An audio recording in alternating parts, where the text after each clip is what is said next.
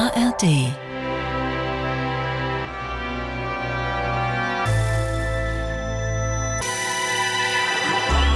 Radio 1 Hörbar Rust. Herzlich willkommen in der Hörbar Rust, die Sie als Radiosendung immer sonntags zwischen 14 und 16 Uhr hören können. Wenn Sie sie verpasst haben, können Sie sie in der ARD Audiothek nachhören ähm, oder als Podcast, wann immer Sie möchten. Woche für Woche sitzt hier ein eine besondere Persönlichkeit, ein Gast, der sich die Mühe gemacht hat, acht Lieder aus seinem Leben herauszusuchen. Und wer das heute ist, erfahren Sie jetzt. Radio 1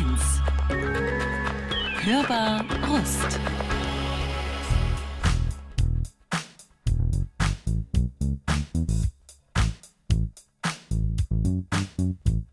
No, what you hear is not a test. I'm rapping to the beat. And me, the groove, and my friends are gonna try to move your feet.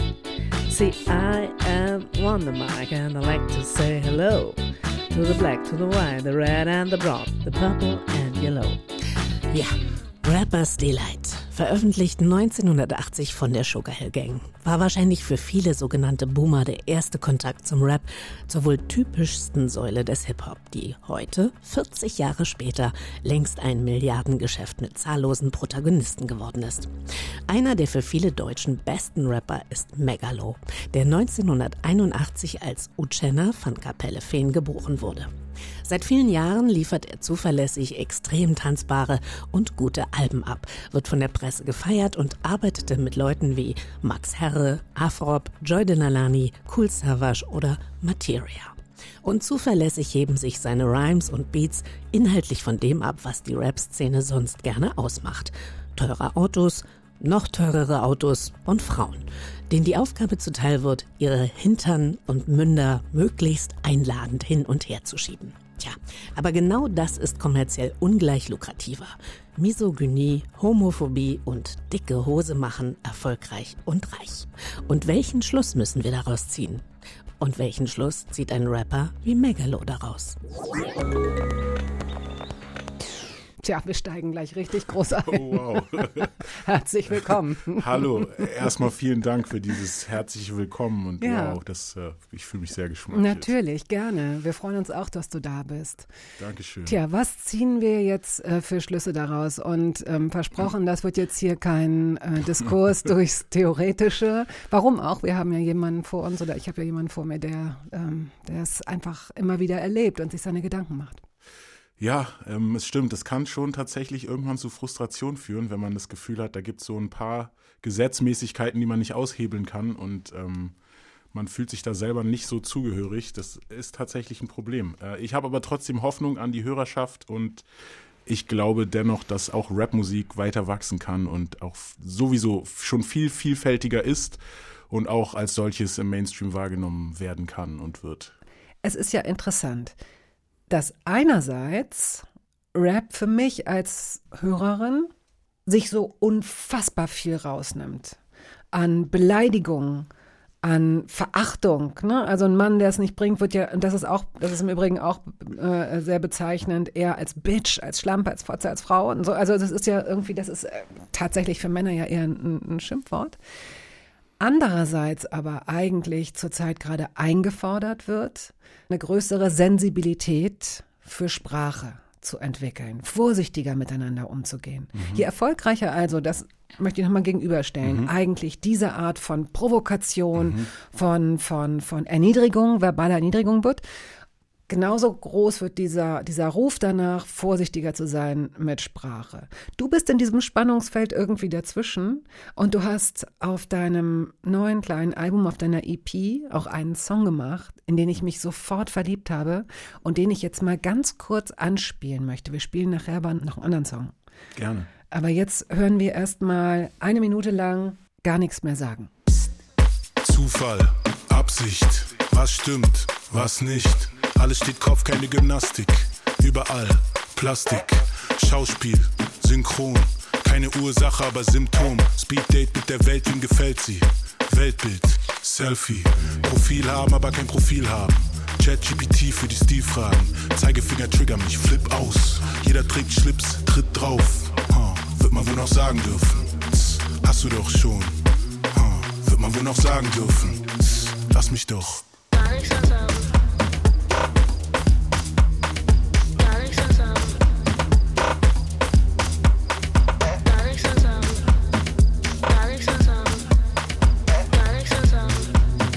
Super Song und er ähm, geht er ironisch, er geht einerseits ein bisschen ironisch damit um und andererseits aber auch ehrlich. Ja. Das ist dir, glaube ich, gelungen. Danke. Und genauso fühlt es sich ja auch an. Also ich würde jetzt mich weit aus dem Fenster lehnen und sagen, ja, wir müssen viel sensibler sein oder wir sind gerade alle sehr viel sensibler. Wir müssen aber auch aufhören, so überempfindlich zu sein. Ja. Also ich würde jetzt, auch wenn man sich da schnell ein blaues Auge holt, würde ich dafür plädieren, nicht jedes Mal an die Decke zu gehen, wenn irgendetwas ist. Kannst du diesen, äh, gehst du da mit bei diesem Spagat? Absolut. Also ich denke, allein für die persönliche Gesundheit ist es wichtig, nicht jedes Mal an die Decke zu gehen. Also das musste ich auch für mich feststellen.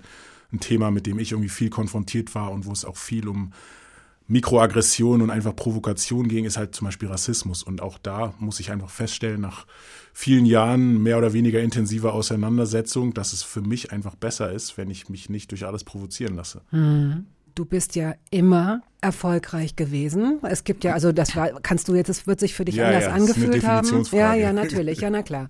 An wem macht man das fest? Also was Ja. fühlt man da selbst? Ja, und äh, ähm, das ist nicht selbstverständlich, dass es zahlreiche ähm, Porträts und Artikel über dich gibt, in denen Das sehr stimmt. unterschiedliche Leute auch Das stimmt. wirklich dein Talent erkennen und dich auch als, als, als Typen wirklich richtig gut und wichtig finden, da Das wo du stimmt. bist. Ja.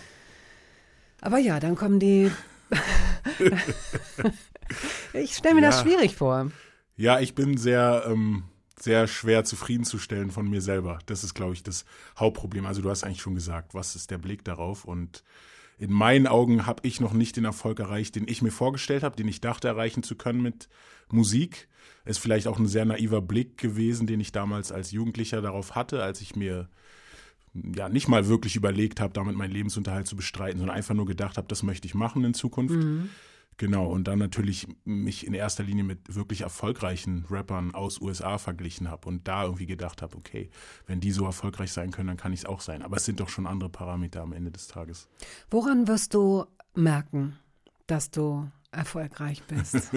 wirst du es merken? Ich glaube schon. Äh, Also, man sagt ja auch more money, more problems. Also es kann natürlich sein, dass mit dem Erfolg dann auch das Gefühl nicht weiter zunimmt, sondern ich eher nur die ganzen Baustellen sehe. Du sitzt dann da, äh, ey, ich, hab- ich brauche noch zwölf Garagen, verdammte Ja. Scheiße. Hey. Ah, ich glaube, das, also wenn das Problem kommt, ähm, nein, also ich, ich definiere das für mich sehr klar. Wenn ich in der Lage bin, ähm, so viel zu verdienen, dass ich mir um Geld keine Sorgen machen muss und in der Lage bin, die Leute, wo ich sozusagen verantwortlich für bin oder mich verantwortlich fühle, ähm, sie durchzubringen durchs Leben finanziell, wenn ich das machen kann, ohne ständig darüber zu grübeln, wo das Geld herkommt, das ist für mich dann Erfolg. Okay, und das machst du, äh, also daran arbeitest du schon sehr, sehr lange und es gab in deinem Leben wirklich herausfordernde Situationen. Ähm, aber wir haben ja jetzt Gott sei Dank wirklich Zeit, uns Ja. genau dieses Leben mal ein bisschen genauer anzuschauen.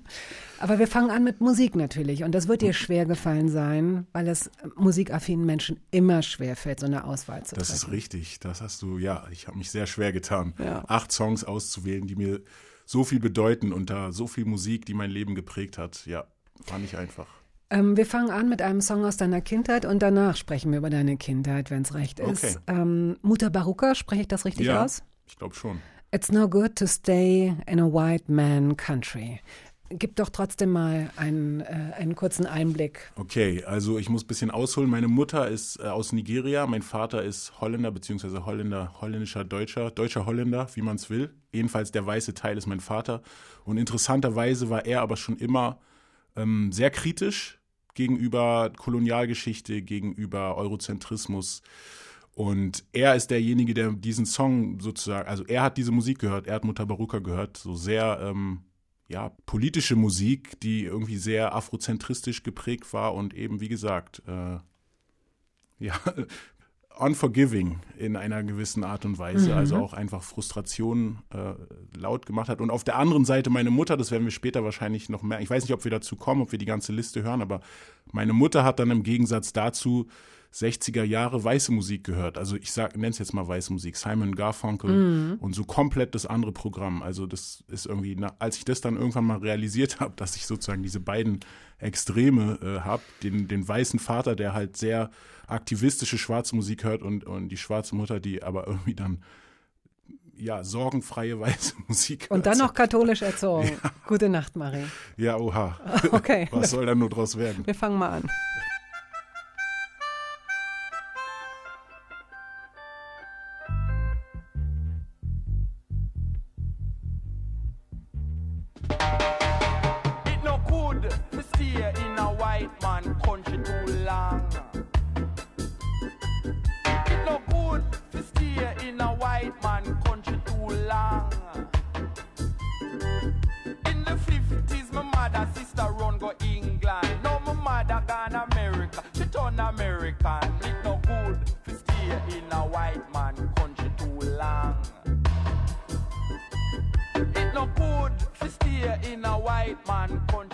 Der Rapper, der Musiker und auch ja, ähm, weiß ich nicht, sagt man im Rap auch Komponist? Äh, Eher Produzent. Produzent. Ja. Produzent Megalo ist heute hier zu Gast in der Hörbar. Was überlegst du gerade? Du grinst so zur Wegen Seite. Produzent, weil das schon so ein bisschen, das sind sehr viele Lorbeeren eigentlich. Eigentlich fängt man als Beatmacher an und Produzent ist, wenn man wirklich schon in der Lage ist, mit anderen Künstlern äh, auch zu arbeiten. Ja, Moment, aber das kannst du ja nun nachweisen. Das ist nicht das Problem. Ich bin in den Anfängen, aber ja, äh, Produzent ist gut. Das Du ist, was kannst, ich ich finde, möchte. genau, du kannst dir ja so ein, wie so ein Sheriff-Stern, so eine, so eine Marke machen lassen. Guten Tag, mein Name ist, ich bin Produzent, dann klappt das so auf, dann klappt das so runter. Klingt gut, klingt gut. Gut, okay. Wir starten in Frankfurt am Main. Und zwar am wirklich meistens, meistens letzten Februartag, am 27. Februar 81. Du kommst zur Welt in Frankfurt am Main, wächst aber in Berlin auf. Wie kommt das? Meine Eltern sind nach drei Monaten nach Berlin gezogen. In Frankfurt am Main waren sie nur in der Studentenwohnung von meinem Vater. Also dazu muss man sagen, meine Eltern haben sich in den USA kennengelernt, kurz vorher. Meine Mutter ist dort schwanger geworden. Und dann war die Überlegung, ob sie da bleiben oder eben nach Deutschland kommen. Also es waren eigentlich die zwei Optionen. Und mein Vater hat eigentlich, oder beide haben zusammen entschieden, dass Deutschland weniger rassistisch ist und dadurch weniger eine Gefahr für ihr Heranwachsen oder für ihr Kind, ich eben dann, der zur Welt kommen sollte, als äh, USA. Also der Gut, strukturelle ist Rassismus. 40 Jahre her, muss man dazu Richtig. sagen. Ja, aber wenn man jetzt schaut, ich meine, Deutschland hat Probleme, aber USA hat, so wie es aussieht, noch größere Probleme. Also Mhm. da wird ja wirklich am helllichten Tag von der Polizei und auf offener Straße Ungerechtigkeit äh, ausgeübt. Mhm. Du hast eben schon erwähnt, dein Vater halb Niederländer, halb Deutsche, deine Mutter Nigerianerin. Sie selbst kommt nicht aus einem Akademikerhaushalt. Sie hat sich äh, durch ein Stipendium, durch viele Jobs dieses Studium verkürzt dargestellt, jetzt selbst ermöglicht. Ähm, und die beiden äh, haben sich dann genau zusammengetan. Dein Opa ist Holländer und deine Oma Deutsche. Deutsche, richtig. Auch, okay. Und die sind, glaube ich, auch keine Akademiker, aber mein Opa war auf jeden Fall Geschäftsmann. Müsste ich nochmal fragen, ich weiß es nicht genau. Also ich, es könnte echt sein, dass meine Eltern die ersten beiden Akademiker jeweils ihrer Familie sind. Mhm.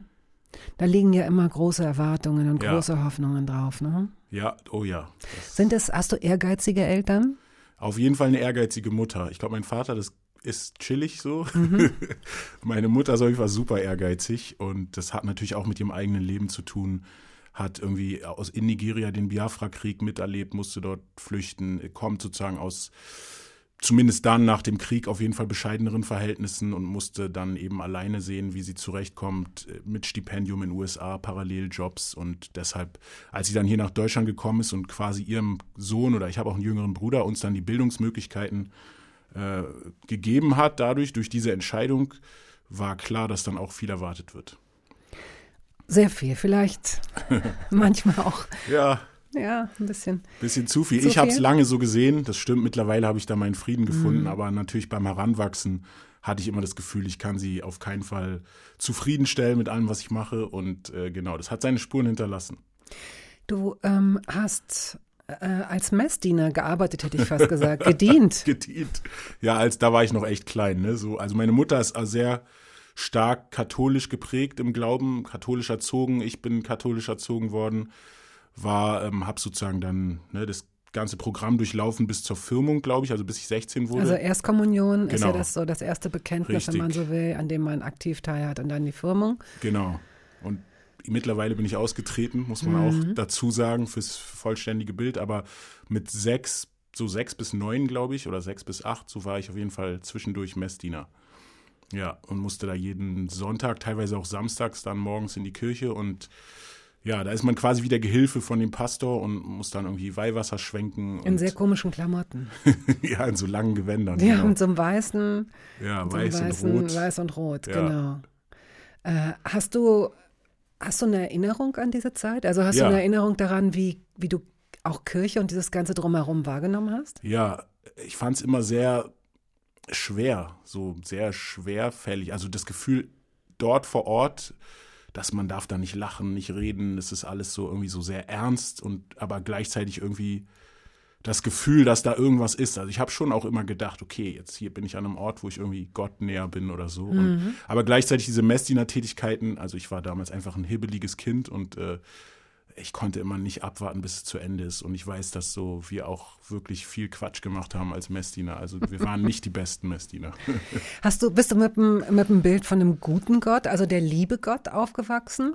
Interessante Frage. Ähm, ich würde sagen, ich bin mit einem Bild von einem strengen Gott aufgewachsen, der schon lieb ist, aber auch streng. Also ja, man muss irgendwie so, wenn man alles richtig macht und so, dann wird man dafür belohnt. Aber wenn man was falsch macht, kann man auch bestraft werden, so jetzt grob gesagt. Und so das Bild von Himmel und Hölle. Also auch, ich habe früher als Kind, weiß ich, habe ich viel Angst vorm Teufel gehabt und irgendwie, ja, einfach mich sehr viel damit auseinandergesetzt. So, was ist, wenn ich nicht gut bin, dann komme ich in die Hölle und so weiter. Wobei der Teufel ja schon wieder eine zweite Person ist, ne? ein Ja. zweiter ähm, äh, ein Akteur. Ich habe da neulich länger drüber nachgedacht, dass äh, also Religion Riesenthema und schaffen wir gar nicht und äh, Geburtenkontrolle eins der größten Probleme, ähm, wie auch immer. Äh, aber dass Menschen mit dem lieben Gott aufwachsen, wenn sie schon mit einer Gottesvorstellung Ja. aufwachsen, ist natürlich, da ist die Ernüchterung programmiert.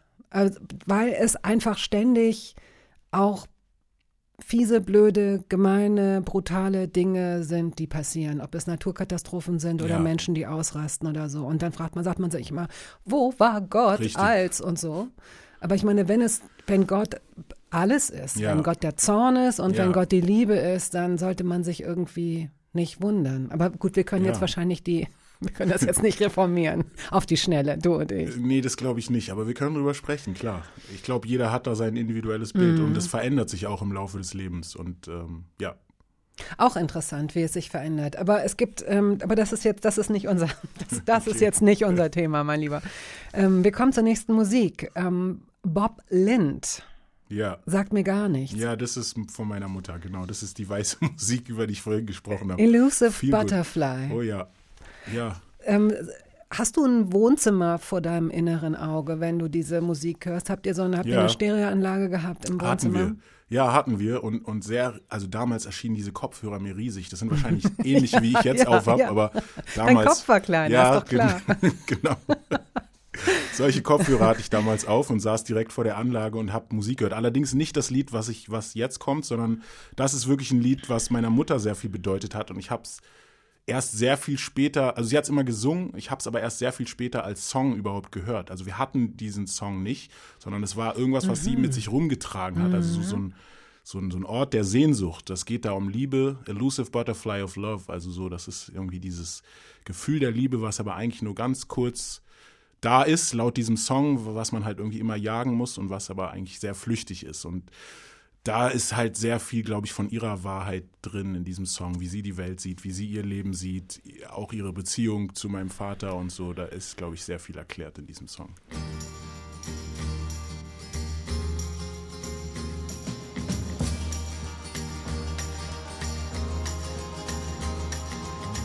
You might wake up some morning to the sound of something moving past your window in the wind. And if you're quick enough to rise, you'll catch the fleeting glimpse of someone's fading shadow.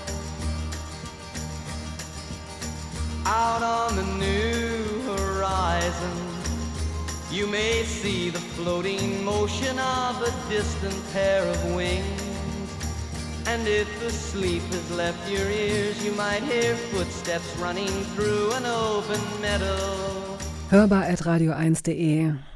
Das ist unsere E-Mail-Adresse. Der ähm, Rapper Megalo ist heute hier zu Gast. Wenn du also als kleiner Junge im Wohnzimmer gesessen hast mit den Kopfhörern an der Anlage, gab das, war das ein besonderer Moment? Also musstest du vorher fragen, mussten deine Schularbeiten vorher fertig sein? Sowas? Boah, das erinnere ich mich tatsächlich nicht mehr. Also es war, ich erinnere mich, dass es ein besonderer Moment war und also ich sehe tatsächlich nur diesen einen Moment vor mir, wo ich da höre und, und meine Eltern sind auch im Zimmer und ich habe das Gefühl, das fühlt sich einfach an wie so ein gemeinschaftlicher Moment, obwohl ich das alleine, glaube ich, gehört habe mit den Kopfhörern. Also es geht, glaube ich, gar nicht anders, aber sie waren halt im Hintergrund zugegen und ja, also wenn, wenn ich daran denke, dann fühlt sich einfach, es ist ein wohliger Ort der Erinnerung sozusagen. Damals war noch alles gut quasi.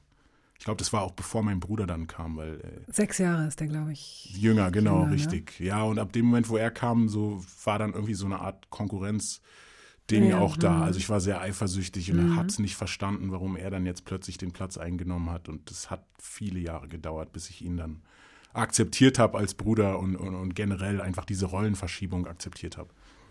Du warst in der Grundschule ein sehr guter Schüler.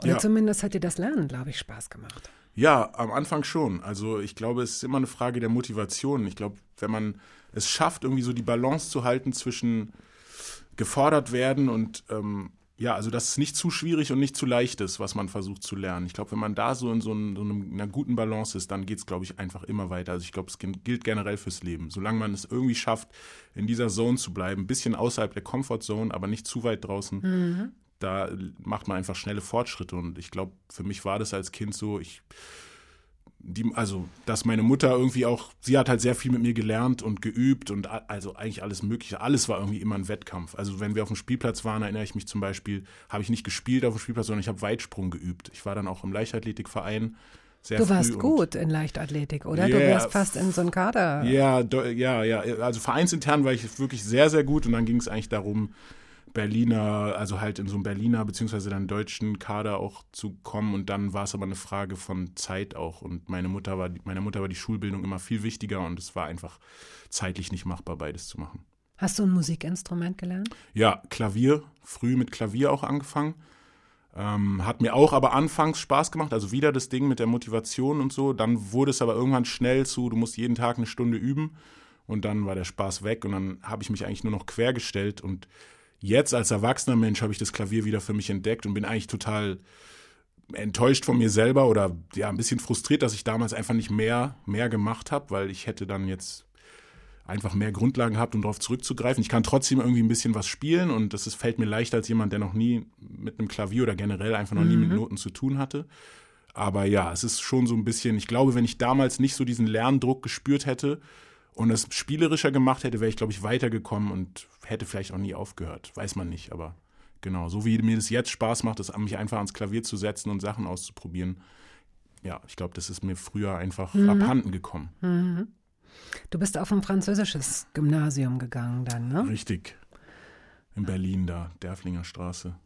Aber bist ähm, Englisch-Deutsch Genau. erzogen worden. Das heißt, Genau. also hast du innerhalb kürzester Zeit schon drei, drei Sprachen drauf gehabt, wenn man so will. Ja, also genau, Englisch war quasi die Muttersprache. Dann, also meine Eltern haben, ich glaube, beide sogar mit mir Englisch geredet. Zumindest habe ich am Anfang nur Englisch zu Hause geredet. Dann Kindergarten. Deutsch, dann war es irgendwie klar, dass halt Deutsch gesprochen wird. Dann habe ich zwischendurch ein Jahr in den USA gelebt, weil mein Vater dort promoviert hat. Und dann waren wir ein halbes Jahr in New York und Miami und San Francisco. Und dann wollte, als es darum ging, zurückzukommen, wollte ich halt erstmal gar kein Deutsch sprechen. Also war ich wirklich dann Englisch sozialisiert. Und ähm, dann ging es, glaube ich, in die Schule. Und ab der vierten Klasse bin ich ja dann schon aufs, auf diese weiterführende Schule gekommen, wo man halt Französisch gelernt hat. Da war es dann einfach, glaube ich, die Frage, ob, also ich war halt super gut in der Grundschule, also ich sag's jetzt nicht um anzugeben, aber ich hatte wirklich alles eins. Meine Mutter hat dafür gesorgt, dass ich einfach immer gut vorbereitet war, immer in den Ferien mit mir gelernt und dann konnte ich mir quasi die Schule danach aussuchen. Und dann gab's in Berlin halt irgendwie zwei, drei, sag ich mal, Elite-Schulen oder Schulen halt, wo man irgendwie so hingehen kann, wenn man richtig gute Noten hat.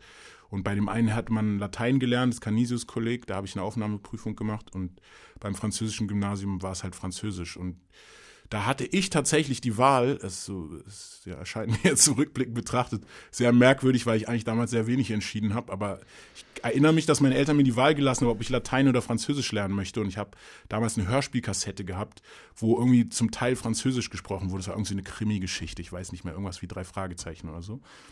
Und da war halt, hat im Französischen eine Rolle gespielt und das war irgendwie der ausschlaggebende Punkt, wieso ich dann auf die Schule gegangen bin. Ich fand es halt interessant als Sprache. Ja. Mit Rap bist du ähm, mit zwölf ungefähr, glaube ich, zum Genau. ersten Mal in Kontakt gekommen. Ja, 12, 13. Also damals war Rap einfach, muss man sich vorstellen, wir reden jetzt von den 90ern, Anfang, Mitte der 90er und damals war Rap hier einfach nicht so sehr präsent, wie es jetzt ist. Also gerade sowieso im deutschsprachigen überhaupt noch nicht, aber auch amerikanischer Rap ist eigentlich erst so rübergeschwappt und es war damals eher so Eurodance zu der Zeit. Da, da, das war der erste Rap, mit dem ich in Berührung gekommen bin. Sachen wie Tour Unlimited oder Culture Beat oder was irgendwie. Da gab Snap es doch, also so. äh, hilf mir beim Verständnis, weil das sind ja, Ja. eigentlich eher, da gab es so Rap-Parts. Genau, Ne? genau, richtig. Das, also der Song an sich war kein Rap, aber es gab immer diesen kurzen Mhm. Rap-Part und das war sozusagen eigentlich der erste Rap, den ich gehört habe. Interessanterweise war da die Verteilung eine andere. Die Frauen waren Ja. oft die Sängerin, Die und dann Sängerin. gab es die Männer in diesem, in diesem Rap-Part. Ne? Stimmt, richtig. Und irgendwie, also das fand ich damals schon spannend und dann aber, als ich die ersten richtigen Rap-Platten gehört habe, also wo wirklich 100% Snap gerappt wurde. fällt mir gerade eine Snap auch so eine Band gewesen. Ja, ja, got- Power oder so. Ja, glaube, genau. ein super so. Album. Tolle, toll, Ja. toll. Also äh, bei allem, da, entschuldige. Ich ja. habe damals nur Radio konsumiert. Also ich hatte, glaube ich, wusste nicht, wie die Bands hießen und habe auch Wirklich nicht die kein, Alben kein gehört. MTV. Nee, ah, sowas hatten wir gar nicht zu Hause. Also meine Eltern hatten nur die drei Grundprogramme. Also ich habe, ah, das, das ist alles, diese Sozialisierung ist komplett an mir vorbeigegangen. How? Oh, das, das hat mich auch lange frustriert, wenn meine Freunde davon erzählt haben, Ja, die neue Folge. sagen, Yo, MTV Raps geguckt und so. Ich habe nichts davon mitbekommen. Bist du dann nicht zu Freunden gegangen und hast dir das angeguckt? Ja, ja, irgendwann, aber das, auch das hat nicht so gut geklappt. Also man muss wirklich sich vorstellen, meine Mutter ist echt äh, streng gewesen früher und es war jetzt auch nicht so, dass ich jeden Nachmittag irgendwie zu einem Freund gehen konnte Mhm. Okay. Mhm. oder so, sondern Schule kam zuerst und wenn dann noch Zeit war mit all den außerschulischen Aktivitäten, Leichtathletik, Judo, Klavier, ähm, wenn dann noch Zeit war, okay, dann konnte ich zu einem Freund. Aber es war jetzt nicht so, dass ich äh, irgendwie viel Okay. mitbekommen habe, so vom kulturellen Geschehen außerhalb. Äh, Snoop Dogg, das passt Yes. in die Zeit, oder? Mhm. Wird wahrscheinlich äh, einer deiner ersten. Das war der erste für mich. Also ich, ich sag's immer jetzt, wenn ich in Interviews gefragt werde, Snoop Dogg hat mich zum Rap gebracht. Das war die erste Platte, die ich so wirklich bewusst gehört habe. Sein erstes Album damals, Doggy Style. Da war er 18. Was ist das für ein Typ? Ich meine, der, Der ist ja Coolste. ergeistert jetzt durch die sozialen Medien und er ist jemand, der als Sympathieträger total wahrgenommen wird. Ja. Ist er auch, ja? Äh, boah, das kann ich, glaube ich, nicht beurteilen. Also, ich würde sagen, für mich ist er der coolste Rapper. Damals auf jeden Fall gewesen. Mittlerweile verfolge ich ihn nicht mehr so, aber ich habe damals einfach gedacht, das ist wahrscheinlich der coolste Typ, der auf der Welt existiert und ich wollte einfach so cool sein wie er und Rap war so das Vehikel dahin zu dieser Coolness. Was ist eigentlich Coolness, wenn ich das noch kurz fragen darf? Oder möcht, möchtest du, Nee, brauchst gerne. einen Moment nach Ich- Nachdenkzeit? Freestyle. Ich denke drüber nach und antworte gleichzeitig. Ähm, Coolness ist für mich Souveränität. Auf der einen Seite Souveränität, eine gewisse Ruhe und einfach auch immer zu wissen, was jetzt gerade zu tun ist oder zu sagen ist. So, das Also so ein in sich ruhen. auch, genau. Und einfach, aber auch, es ist, glaube ich, auch was, was Optisches. So, also auch ein Bewegungsablauf und Lä- Eine Lässigkeit. ja, definitiv. Eine Geschmeidigkeit, eine Lässigkeit, ja. Weil ich glaube, das ist ähm, eine Sache, die oft mit Machismo verwechselt wird. So ging es mir jedenfalls. Ich dachte Okay. immer, ich mag das bei Männern. Ja. Was ich aber eigentlich immer reizvoll fand, war genau so eine Art von Lässigkeit Mhm. und von ruhiger Überlegung, was jetzt, ne? So, was ich bei Menschen generell. Ja, absolut. Aber, aber der Machismo war, steht halt so irgendwie als Größe und ist auch jetzt einfach und auch im Rap, wie wir wissen, einfach eine sehr Ja. große äh, Herausforderung, um es mal so zu, zu nennen. Aber anyway, wir gehen jetzt erstmal zum wahrscheinlich coolsten Menschen der Welt und hören uns Snoop Dogg an. yeah. Good morning, boys and girls. I'm your substitute teacher. My name is Mr. Butworth. The topic for today is what you would like to be when you grow up. You, over there in the jean shirt, what you want to be when you grow up? I would like to be a police officer. Alrighty, that's a pretty good profession. You over there in that black shirt, what you want to be when you grow up? I would like to be a fireman. Alright, that's a pretty good profession too. Hey, you in the back with those French braids. What's your name? My name is Snoop. Alright, Snoop. What you want to be when you grow up? I want to be a motherfucking hustler. You better ask somebody.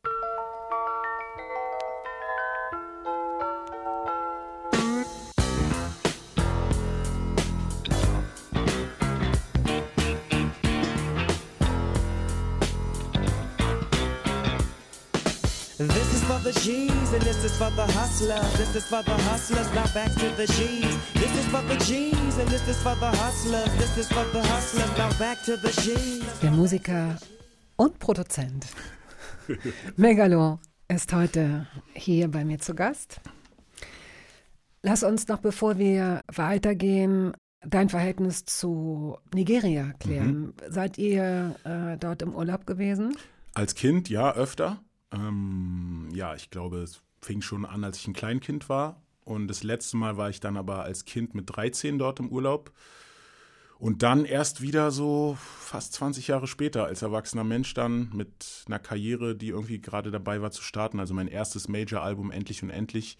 Für die Videodrehs, dafür sind wir nochmal nach Nigeria gefahren. Und da war ich dann auch nicht bei Familie, sondern habe quasi ja, als Erwachsener, ich meine, wirklich Nigeria kennengelernt kann man jetzt nicht sagen, wenn man da drei Tage ist zum Videodrehen, aber quasi eine neue Begegnung gehabt, fernab von meiner Familie und irgendwie, also ja. Und das war sehr speziell und sehr wichtig für mich. Also ich hatte das Gefühl, zu etwas zurückzukehren, was ich irgendwie nicht wusste, dass es mir gefehlt hat oder dass es irgendwie Teil von mir war. Also, also wirklich sehr intensiv auch. Also ich bin sehr froh und würde auch jedem empfehlen, der irgendwie Wurzeln in einem anderen Land hat. Also ich kann jetzt nur für irgendwie diesen afrikanischen Bezug sprechen, sozusagen kommend jetzt aufgewachsen in einem weißen Land und aber einfach diese Wurzeln zu haben und also rückblickend hat dann alles Sinn gemacht plötzlich so. So, so ein Ankommen war das. Dein Vater ist weiß Ja, genau. und du bist in between, wenn man so will. Also Wenn man so äh, will, ja, aber ich habe das Gefühl, dadurch, dass ich hier in einem mehrheitlich weißen Land bin, werde ich schon eher schwarz gelesen. Wenn ich nach Nigeria gehe, ist es was anderes. Also so richtig in between ist es halt nicht, sondern ich habe das Gefühl, in Deutschland bin ich schwarz, in Nigeria bin ich weiß, wenn man es jetzt ganz plump runterbrechen möchte. Und wie viele Situationen, sagen wir mal, der Tag besteht aus 200 Situationen. Ja. Ähm, an wie vielen Situationen des Tages hast du das Gefühl, dass es wirklich überhaupt gar keine Rolle spielt? Ob du schwarz ja. bist oder weiß oder in between. Äh, puh, das jetzt an der Zahl festzumachen, ist schwierig. Ich glaube, es hat sehr viel damit zu tun, ob ich draußen oder drin bin. Also im familiären Freundeskontext so, also das meine ich mit drin, spielt es überhaupt keine Rolle. Oder ganz, ganz selten, als Jugendlicher vielleicht mal, punktuell, wenn es um irgendwelche Witze ging, die irgendwie damit zu. Aber es war wirklich nur punktuell. Wenn ich jetzt draußen bin, mit draußen meine ich wirklich unter fremden Menschen, ähm, da kann es natürlich eine ganz andere Nummer sein. Also am stärksten habe ich zum Beispiel gemerkt, jetzt in so Situationen, wo ich im Lager gearbeitet habe und so, habe ich ja viele Jahre auch gemacht. Und da sind eben sehr viele Menschen gewesen, die zuerst geredet haben und dann vielleicht darüber nachgedacht. Oder sagen wir, denen das Herz auf der Zunge lag, so eher.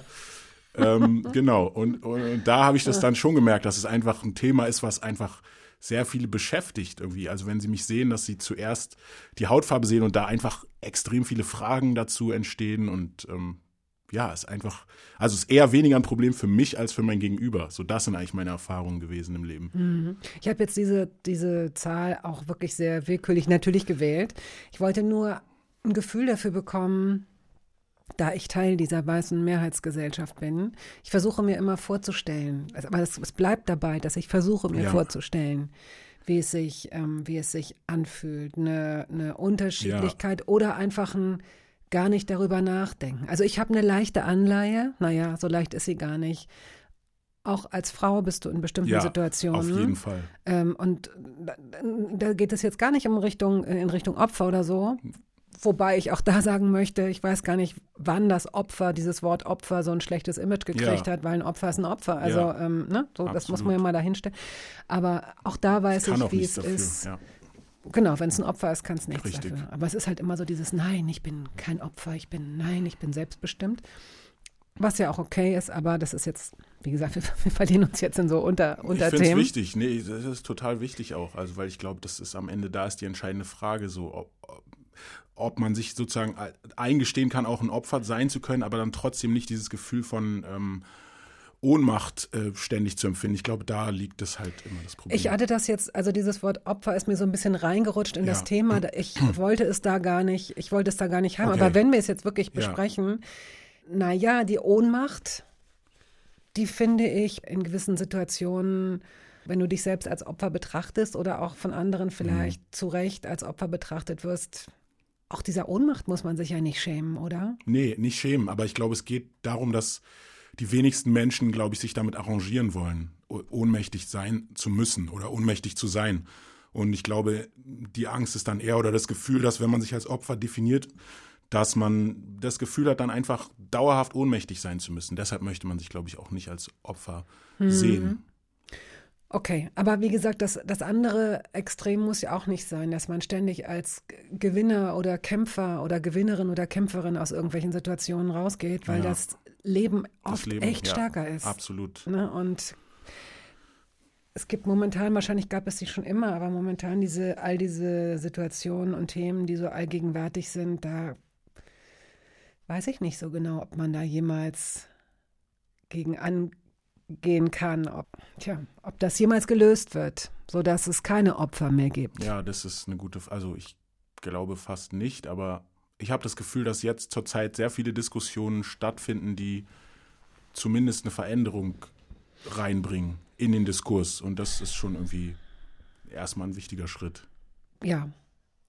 Ich habe das Gefühl, dass so Nebenschauplätze in manche Ja, Diskussionen reingeführt stimmt. werden und dass das dazu führt, dass Stimmt. diese Elastizität, die eigentlich so wichtig ist, dass die da ausgereizt wird Mhm. und dass die Leute dann ganz schnell zumachen. Ich habe das neulich erlebt, als ich mit jemandem sprach über, ich sagte, Mensch, immer wenn ich hier vorbeifahre, hast du Kopfhörer auf. Ähm, hörst du Musik? Nee, Podcasts. Okay, was hörst du denn? Ja, kennst du nicht. ja, okay, gut, ich höre auch nicht so viele Podcasts, aber sag doch mal. Nee, das sind so Podcasts über die Unruhe auf der Welt gerade. Das sind so, ähm, und da habe ich so gedacht, aha, worum geht's? Um, um Religion ja auch, um Politik ja auch, um Zuwanderung ja auch. Also er selbst ähm, hat einen Migrationshintergrund. Und dann habe ich gesagt, ach so, okay, und das sind, sind das nur Männer, die da erzählen?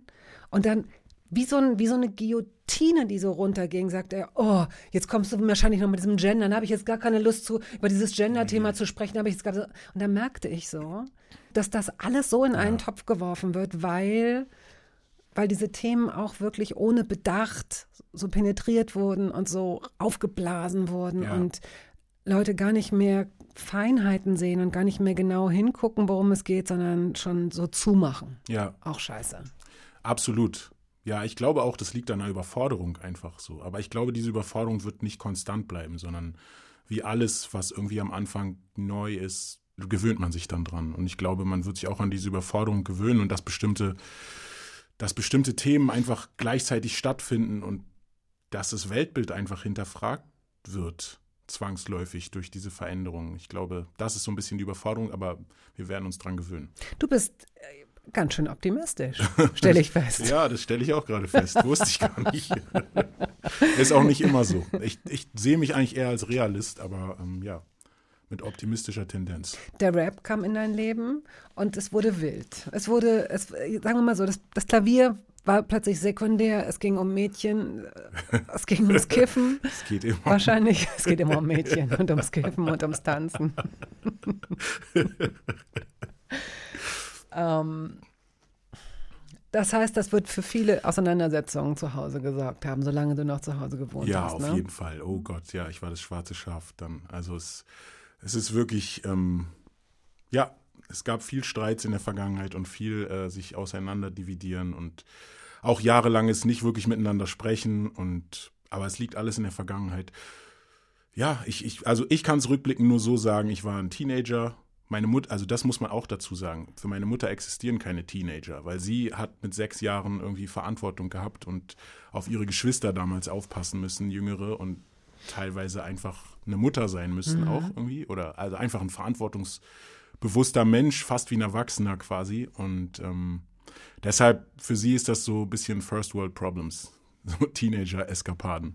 So nach dem Mhm. Motto, es gibt keinen Grund dazu. Wenn man irgendwie sich seiner Aufgabe bewusst ist und da Verantwortung übernimmt, dann gibt es keinen Platz für so Teenager-Kaprizen. Naja. Ihre Sicht, nicht meine. Wann hast du denn angefangen, Musik zu machen? Mm, Naja, zu machen ist so schwierig zu sagen. Also ich habe mit 13 angefangen zu rappen, meine ersten Texte zu schreiben. Das auch erstmal ein paar Jahre nur für mich gemacht, quasi im stillen Kämmerlein oder in meinem Zimmer. Ähm, und dann irgendwann das mal befreundeten Schülern gezeigt. Das, wir sind dann auch die erste Band geworden damals. Also mein erster Auftritt war in der Schule, ich glaube bei einem Winterball oder Abiball oder irgendein so Schulball auf jeden Fall. Wie habt ihr geheißen? Wir hießen Royal Authority damals. Das kann man auch auf Wikipedia lesen. Sieht mich so aus, als ob ich schon 50 Jahre irgendwie Musik machen würde, wenn man mal Wikipedia sieht. Aber das ist halt so viel, was irgendwie aus meiner Schulzeit Ja. irgendwie mit reinfließt. Genau, wir haben die Gruppe Royal Authority gegründet, waren, haben damals auf Englisch alle gerappt. Ein befreundeter Schüler hat irgendwie die Beats gemacht. Der Sohn von Daniel Barenboim übrigens. Aha. Äh, Side Fact, genau. Da wird sich der Daniel aber ganz schön die Haare gerauft haben, was? Ja, weiß ich gar nicht. Der ist, Klaus, du sollst doch Violine üben. Nee, der war tatsächlich, war er, glaube ich, offen dafür, dass sein Sohn eine eigene Vision hatte mit der Musik und Mhm. so. Aber es ist natürlich einfach ein unfassbarer Schatten, muss man auch dazu Mhm. sagen. Als Sohn aus diesen Fußstapfen rauszutreten, ist wirklich keine einfache Aufgabe. Genau, aber das war mein Produzent und ich bin sehr glücklich und dankbar dafür, weil er auch einfach ein unfassbares Wissen über Rapmusik hatte, auch finanziell in der Lage war, einfach sich viel Musik anzueignen. Also er war irgendwie die größte Soundbibliothek, die ich damals kann und bis Aha. heute kenne. Also ich habe, wir haben jede Woche zusammen verbracht nach der Schule und ich habe jede Woche neue Musik durch ihn hören können. Er hat da bei WOM damals oder wo immer sich World die of neuen Music, Platten, genau, nicht weiß, genau, Plattenladen. alles gekauft und irgendwie, also es gab nichts, was er nicht hatte und dadurch war ich quasi ein Rap-Schüler. Also ich konnte alles irgendwie direkt hören und mich auseinandersetzen mit den Flows, ihn auch Sachen fragen. Also ich weiß, das war eine sehr wichtige Prägung für mich, Mhm. weil ich das Gefühl hatte, irgendwann nach drei, vier, fünf Jahren komplett Rap verstanden zu haben. Ja, Okay, vielleicht kannst du uns Rap ja gleich in der zweiten Hälfte dieses Gesprächs erklären. ich versuch's. Wir spielen jetzt. Der Künstler heißt Buba, der Song heißt Duc de Boulogne. Und was ist das? Das ist Rapmusik aus Paris.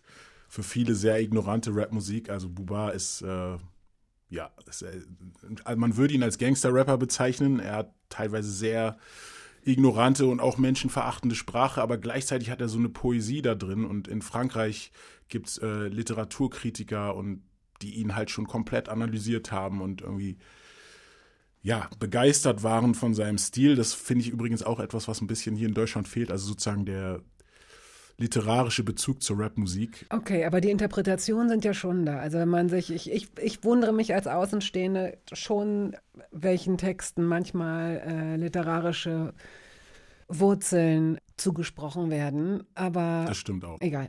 Wir hören jetzt also Buba und Duc de Boulogne. Viens pas mettre le nez dans mes affaires. Mon rap prend de la protéine, soulève là les haltères. Je fais des dons d'urine pour que la France entière se désaltère. L'Afrique, c'est la terre, à leur santé, je déploie. Radio 1. Hörbar Brust. Megalust, heute hier zu Gast in der Hörbar Rust. Du schaffst das Abitur. Ja, 2001 gründest du mit 20 ein eigenes Plattenlabel mit einem französischen Produzenten zusammen. genau, mit dem Sohn von Barenbäum. Ja. Ach so, jetzt Ja, erklärt sich beide, das. ja. Ah, ihr zwei habt das zusammen gemacht. Genau, wir hatten noch ein paar Freunde, also wir haben es nicht komplett alleine gemacht, aber wir waren schon eigentlich, würde ich mal sagen, die verantwortlichen Figuren. Wir haben uns damals wie Jay-Z und Damon Dash gesehen. Das ist äh, Jay-Z bestimmt ne, der erfolgreichste Rapper der Welt aus meiner Sicht und die haben damals auch alles DIY-mäßig gestartet und wir dachten, wir können es genauso machen. Hat leider nicht ganz so gut funktioniert. So, was, was, was macht einen Rapper zum erfolgreichsten Rapper der Welt? Ja, indem er vor allem ganz viel Platten verkauft. Ja. Also so viel Publikum wie möglich erreichen und äh, zahlen lassen für die Ergüsse. Also die ähm, geistigen. Hm. Was solltest du nochmal erklären? War das einfach Rap, dass du äh, Rap, Rap verstanden hast und mir Rap erklären Ich sollst? kann, war ja, das war Rap, ja, kann ich gerne machen. Ähm, Also wirklich, es ist ja aus dem Hip-Hop. Ja. Der Hip-Hop ist entstanden in den USA. genau. Ähm, der Hip-Hop ist mittlerweile 50 Jahre alt. Tatsächlich wird dieses Jahr 50 am, ich glaube, 11. August. Das ist der Jahrestag von Hip-Hop. Und ähm, Hip-Hop ist einfach gesagt, ist wahrscheinlich eher so ein Lifestyle, basierend auf verschiedenen Säulen, unter anderem Rap, DJing, Graffiti, Breakdance. Ich habe bestimmt gerade eine vergessen, Beatboxing. Mhm. Genau. Und, und, und das alles zusammen macht irgendwie Hip-Hop aus. Und es ist eigentlich irgendwie, es ist ein Lebensgefühl, es ist ein Lifestyle, es ist eine Form von politischem Widerstand, es ist eine Kunstform, es ist irgendwie das alles gleichzeitig. Und Rap ist halt nur eine Facette davon, die halt wahrscheinlich die größte ja. Tragweite hat, wenn ja, man so will. kommerziell ja, einfach genau, auch kommerziell am meisten gesehen. abwirft. Was ist denn das für ein Lebensgefühl? Ähm, also ich finde es lässt sich an den Hosen am besten ausdrücken. Die Baggy. Hosen, die, die hängen halt genau und ähm, also nicht konform, würde ich sagen. Nicht konform in seinem eigenen Tempo. Also auch Hip-Hop ist auch ist so ein bisschen laid back. Es gibt sowas, nennt sich so Pockets, Groove, also im, im Groove drin, ein bisschen hinten dran. Dilla Time. Für mich ist Hip-Hop einfach nicht konform und es hat seinen eigenen Swing und es ist so, ja, es ist selbstbestimmt, es ist freiheitsliebend. Ja, so würde ich Es gibt das. ja auch Rap-Gesetze. Es gibt zehn Rap-Gesetze. Hat Curse gesagt, ja. ja, Curse. Ähm, du hast äh, die, genau diesen Song hast du dir ausgesucht, zehn Rap-Gesetze von Curse. ja. Warum? Weil Curse tatsächlich äh, wesentlich, wesentlicher Grund dafür ist, dass ich jetzt mittlerweile auf Deutsch rappe. Also ich konnte es mir früher gar nicht vorstellen. Ich habe auf Englisch angefangen, wie gesagt, das ist meine Muttersprache und ich habe auch nur amerikanischen Rap konsumiert und es war für mich einfach unvorstellbar, irgendwann mal auf Deutsch das zu machen oder in irgendeiner anderen Sprache. Ich habe aber dann schnell gemerkt, wir reden jetzt gerade von Anfang der 2000er, würde ich sagen, dass einfach englischsprachiger Rap aus Deutschland das ist einfach corny. Also damals gab es so Was ist corny? äh, Also, ähm, ja, uncool. das Gegenteil von Snoop und dem, was ich sein wollte, äh, ist halt sozusagen englischsprachiger Rap. Auch wenn man es halt nicht so cool, also der Akzent und der Dialekt und das alles spielt so eine Rolle. Mittlerweile ist es anders. Ich nehme es selber auch anders wahr, aber damals war es so, wenn du auf Englisch rappst und einen deutschen Akzent hast, hast du schon verloren eigentlich. Aha. Ja. Naja. Und Curse hat das äh, irgendwie elegant. Curse hat halt auf Deutsch gerappt und er war der erste deutschsprachige Rapper, den ich gehört habe, wo ich dachte, wow, das klingt so cool auf Deutsch, da habe ich auch Bock drauf, das zu probieren. So, das war tatsächlich, also ich habe einfach wenig auf Deutsch gehört. Rödelheim, Hartreim, Fresh ah, Family. Ja, okay. Erinnere ich mich noch. Und Genau. Schwester S und so. Da gab es Genau, auch plötzlich genau. immer eine Frau und so, ne? Ja. Richtig. Und aber Curse war irgendwie, ich weiß nicht, das war für mich, also alles, alle Namen, die ich jetzt gerade genannt habe, haben dazu beigetragen. Aber Curse in besonderem Maße, weil da habe ich mich wirklich beim Konsumieren seiner ersten Platte Feuerwasser auch dann hingesetzt und probiert auf Deutsch was zu Ist texten. einfach auch ein guter Typ, finde ja, ich. absolut. Pass mal auf. Es gibt manche Rapper, bei denen muss man nur einen Satz hören, auch wenn sie gerade erst anfangen oder auch wenn sie noch in einem frühen Stadium ihrer Karriere sind und man weiß nach dem Einsatz, okay, das ist einfach alles da. Es ist Charisma da, es ist Gravitas da, es ist Stimme da, es ist Technik da. Und dann schauen wir mal, wohin sich das entwickelt. Aber es ist schon alles da. Und das passiert nicht so oft. Aber bei Megalo war das 100% so, als ich zum ersten Mal Sachen von ihm gehört habe. Oha. Und heute kann ich sagen, das hat sich absolut bestätigt. Als Rapper ist Megalo komplett über jeden Zweifel erhaben. Er ist einer der komplettesten MCs, so nennt man das, ähm, in diesem Land. Und einfach ein unglaublich versierter und guter Künstler mit einer krassen Stimme und nicht nur äh, klanglich, sondern auch einer krassen inneren Stimme. Und das überträgt sich auch als Mensch. Als Mensch habe ich ihn immer erlebt als jemanden, der sich den Aufgaben, die das Leben ihm stellt, äh, mit sehr viel Würde und Kraft auch stellt. Und immer versucht, den guten Weg zu gehen. Und davor habe ich sehr großen Respekt. Und deswegen ist Megalo für mich einer der krassesten Rapper in Deutschland, ein wahnsinnig geschätzter Kollege und ein sehr geschätzter Mensch. Ganz viele Grüße an euch beide. Wow. Ja, Curse ist Wow. Fan. Wow. Jetzt, jetzt bin ich sprachlos. Deswegen äh, hören wir jetzt erstmal Curse, 10 Rap-Gesetze.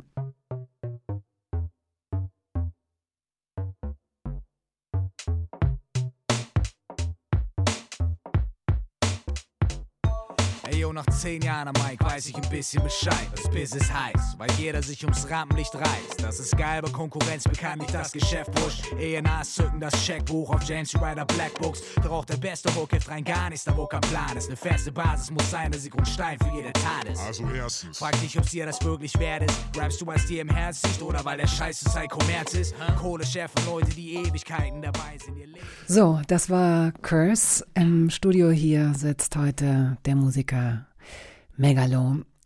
Dieses erste Plattenlabel, man muss natürlich irgendwie auch wissen, wie dieses komische Geschäft funktioniert. Ja. Also man presst dann Platten und die haben dann so einen Stückpreis von, weißt du das noch? Nee, das weiß ich tatsächlich nicht mehr. Man presst die auch nicht einfach so, sondern man braucht erstmal einen Vertrieb und, und im Zusammenhang mit dem wird das dann hergestellt und angeboten. Damals waren wir bei Groove Attack, also unser erstes Label hieß Level 8. Und ähm, wir waren bei Groove Attack im Vertrieb damals und ja, ich erinnere mich auf jeden Fall noch, dass wir nicht alle Platten, die wir gepresst haben, verkauft haben. Und dann gibt es sowas, was sich Retoure nennt. Da muss man die ganzen Platten wieder zurücknehmen und dann Geld dafür bezahlen, dass sie zerstört werden. Oh Gott, ist das, oh, oh Ja. Gott, ist das furchtbar. Ja, totale Verschwendung. Ja, Verschwendung und das tut auch weh, mal Ja. abgesehen von dieser Verschwendung. Also Ja. das heißt, du musst dein Herzblut Ja, einstampfen. ja, richtig. Ach, Aber trotzdem, also eine gute Erfahrung insgesamt, weil wir haben dadurch sehr schnell gelernt, was uns, na, schnell haben wir es nicht gelernt, aber wir haben auf jeden Fall gelernt, dass wir nicht so sind wie unsere Helden und Idole, Mhm. denen wir irgendwie nachgeeifert haben, sondern dass eben wirklich sehr viel mehr dazu gehört, als einfach nur Musik zu machen und Videos zu drehen, sondern das Geschäft eben hinten dran. Und ja, oder eure Idole hatten vielleicht einfach auch, ähm, haben das besser delegiert, hatten vielleicht auch bessere Bestimmt. Leute an der Seite. Ist das der Grund, warum du dann angefangen hast, BWL zu studieren, um es zu verstehen? Auch, ja. Also ich habe angefangen zu studieren, grundsätzlich, um meine Eltern irgendwie so pseudomäßig zufriedenzustellen. Also es war klar, dass da der akademische Weg irgendwie Mhm. gewählt werden muss. Abitur gemacht, dann muss natürlich auch studiert werden. Und zu dem Zeitpunkt war ich mir, glaube ich, noch, also ich habe mir diese großen Fragen des Lebens einfach noch nicht gestellt, wirklich. Was möchte ich werden? Und also ich habe einfach nur gemacht, irgendwie das, was, worauf ich eben Lust hatte oder eben auch die Sachen, worauf ich keine Lust hatte. Aber erst der Prozess mit der Uni und das Scheitern dann, also ich bin dann exmatrikuliert worden, weil ich einfach zu lang gebraucht habe sowohl für mein Grundstudium und dann das weiter, also danach dann irgendwie im Hauptstudium dann einfach auch nichts mehr gemacht habe. Hast du in der Zeit gefeiert? Hast du Musik gemacht? ich habe Musik gemacht, ich habe gefeiert, ich habe gekifft, äh, ich Mhm. habe gelebt einfach, genau. Ich war nicht mehr zu Hause, also ich habe das Leben genossen. Fernab von der Fuchtel von Mama, genau. Hast du, ähm, hast du Drogen genommen in der Zeit? Also vor allem Kiffen Mhm. und Alkohol. So andere Sachen immer nur punktuell und auch, ich glaube, zu dem Zeitpunkt noch nicht wirklich so. Also nicht, dass es jetzt ein Problem wäre, aber die Zeiten kamen erst so danach. Nein, aber würdest du sagen, das war so rückblickend das, was man als die Sturm- und Drangjahre, äh, oder war es irgendwie extremer? Ja, Sturm und Drang auf jeden Fall, sehr viel Sturm Mhm. und Drang, aber es war, also ich habe jetzt nicht das Gefühl rückblickend, dass ich jetzt so komplett über Bord gegangen bin. So. Also ich habe ja trotzdem schon noch irgendwie versucht, auch wenn ich gescheitert bin, aber ich habe versucht, sozusagen geregeltes Leben in der Vorstellung meiner Eltern zu führen. Es hat einfach nicht so für mich funktioniert und dann musste ich einfach Mhm. feststellen, dass es nicht der Weg ist, den ich gerne gehen möchte, wo ich auch einfach nicht die Energien für habe, so jetzt so ein Studium durchzuziehen und dann einen Bürojob zu machen. Ich habe dann auch zu der Zeit einfach auch um Geld zu verdienen, hatte ich verschiedene Jobs. Ich habe hab in einem Supermarkt gearbeitet, ich habe Bühnenaufbau gemacht und Du ich hast habe Nachhilfe gegeben. Nachhilfe habe ich auch mal stimmt. Worin? In welchem, in welchem Fach? Äh, Französisch, Mhm. genau. Also f- sozusagen für, für Kinder oder Jugendliche, die an der deutschen Schule waren, ist sozusagen meine französische Ausbildung an dieser französischen Schule mehr als Mhm. ausreichend gewesen, um Nachhilfeunterricht geben zu können. Ja, das stimmt. Da habe ich auch gutes Geld verdient. Und unter anderem war ich in einem Büro auch und habe da dann nach der Schule so einen studentischen Hilfsjob gehabt und da habe ich einfach gemerkt, dass so Bürojob halt wirklich gar nichts für mich ist. Also Aber es ist ja auch gut, solche Sachen zu machen, um eben auch zu wissen, Genau. was es nicht ist. Ne? Weil es ist ja Absolut. schon schwierig genug, finde ich, ähm, zu wissen, was es ist. Also, Ja. boah, das stimmt. da, äh, da den richtigen, da richtig einzurasten, das äh, ist ganz schön. Ja, es, es war auch nie so, also ich meine, im Endeffekt bin ich bei dem geblieben, was mir am meisten Spaß gemacht hat, nämlich Rapmusik. Mhm. Aber es war nie so, dass ich gedacht habe, oh, ich werde später Rapper werden und das ist mein Weg. Also so Eine ist der Zeit lang hast du es ja doch gedacht. Also ganz früher hast du es gedacht, als du sagtest, du hast vorhin gesagt, ich habe mir das ganz naiv vorgestellt, Ja. dass ich das schaffe und dass ich damit Geld verdiene Ja, und so. aber selbst da habe ich nicht wirklich darüber gedacht, dass es jetzt mein Beruf wird oder dass ich mein Leben so bestreite. Ich habe einfach nur gedacht, es wird leichter sein. Ich mache halt Rap und verdiene damit Geld und keine Ahnung, danach Mhm. geht's weiter und ich mache irgendwas anderes.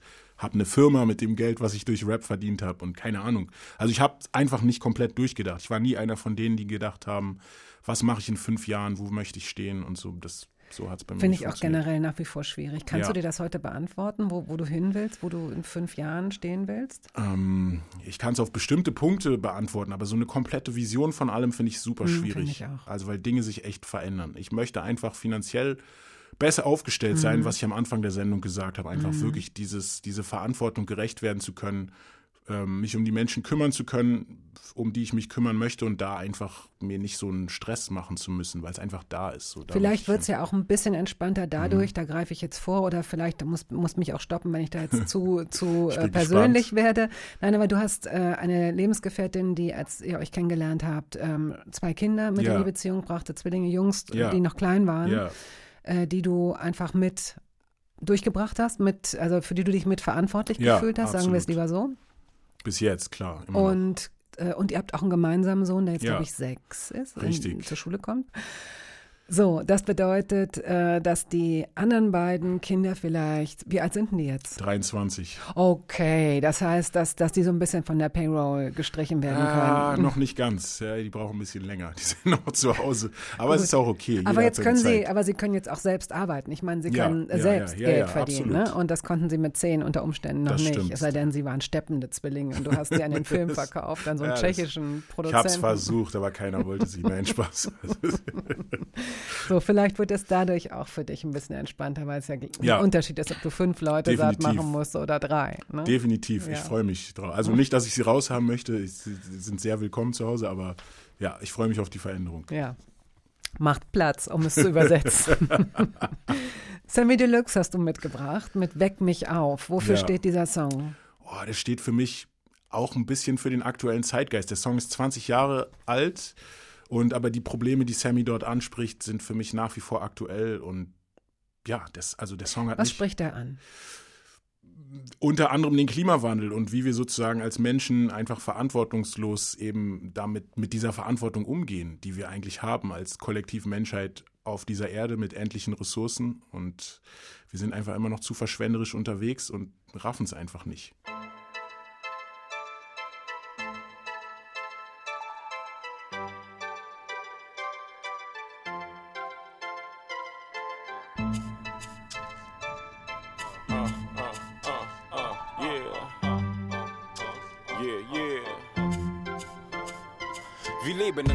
Dem mehr Schranken stehen, als Wege gibt, mehr Mauern als Brücken. Die Stimmung ist negativ und die Alten fragen, warum rauche ich täglich Weed? Warum sind ich und meine ganze Generation so depressiv? Wir sind jeden Tag umgeben von lebenden Toten, umgeben von Schildern, die uns sagen, betreten verboten, umgeben von Skeletts, die Türken und Afrikanern das Leben nehmen, während Bullen daneben stehen, um Probleme aus dem Weg zu gehen, umgeben von Ja-Sagern, die alles nur nachlabern, den kaltes, dunkles Blut pumpt durch die Schlagern, umgeben von Kinderschändern, die Graben aber Wählen kriegen, genau wie die scheiß Nazis, deren Opfer unter der Erde liegen. Hat dieses Land wirklich nicht mehr zu bieten als ein paar Millionen Arschgesichter mit einer Fresse voller Hämorrhoiden? Die meinen, dieses Land sehr zu lieben, doch sind nicht sehr zufrieden. Passt zu eurem Frust oder warum seid ihr hier geblieben? Ich muss mich von euch ganzen Schlappschwänzen abgrenzen. All den ganzen Hackfressen, die mich jeden Tag stressen, sind die gleichen Leute an der Spitze, die sich satt essen. Und Minderheiten werden zur Mehrheit und trotzdem vergessen. Weck mich bitte auf aus diesem Albtraum. Menschen sehen vor lauter Bäumen den Wald kaum, man versucht uns ständig einzureden, dass es noch möglich wäre. Das Label hat sich nicht rentiert und wurde wieder zugeklappt, das Plattenlabel. Mhm. Mm, Du hast, wenn ich das richtig verstanden habe, immer weiter Musik gemacht. Es gab 2010 ein kleines Album, das hieß Monster und war eigentlich darauf angelegt, dein letztes zu sein. Ja. Danach hättest du möglicherweise einen Haken hinter die Musik, weiß ich nicht. Richtig, ja. So.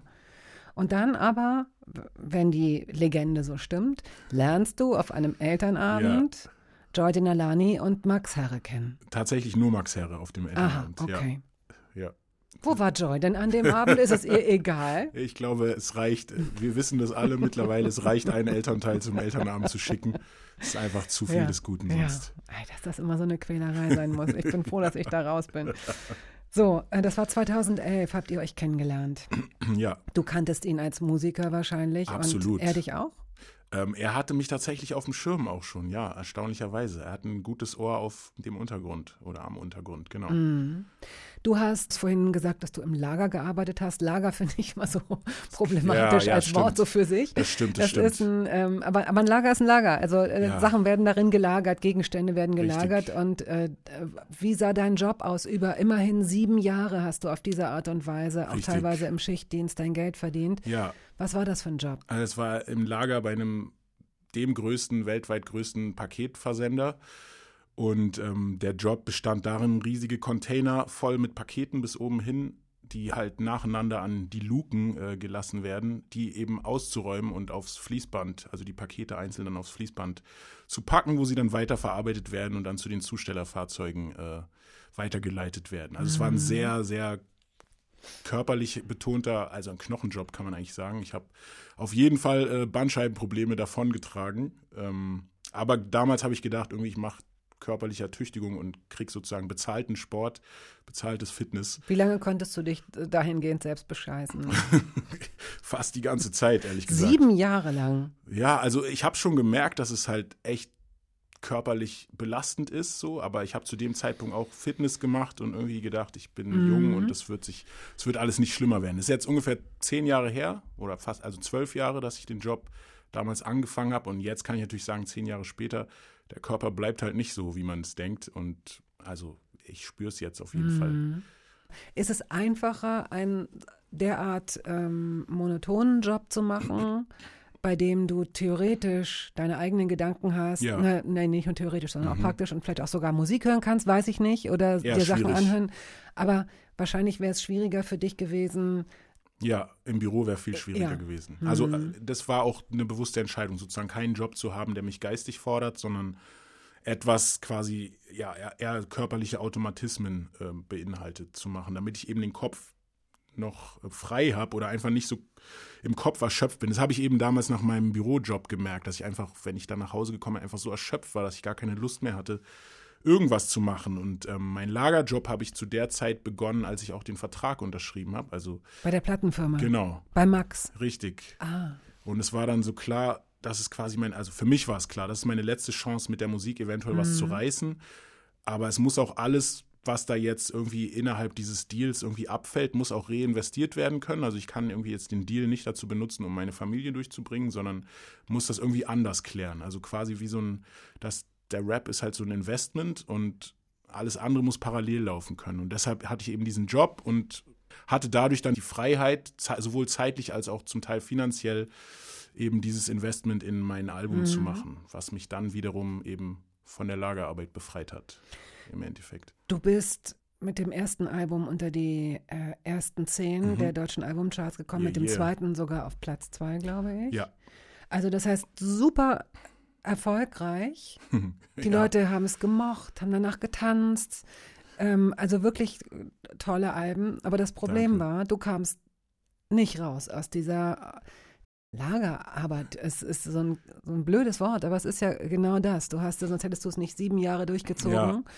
Ähm, das ist für jemanden, der sich nur als Konsument Ja. oder Konsumentin mit Musik beschäftigt, schwer nachvollziehbar. Schwer nachzuvollziehen, ich verstehe das. Ja, also ich kann es nur so sagen, in den Worten meiner Mutter, die hat mich früher mal sehr viel mit äh, Sprichwörtern erzogen, wäre jetzt das passende Sprichwort von ihr, everything that glitters is not gold.